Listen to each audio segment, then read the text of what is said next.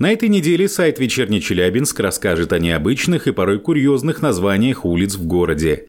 Промышленный Челябинск проявляется везде.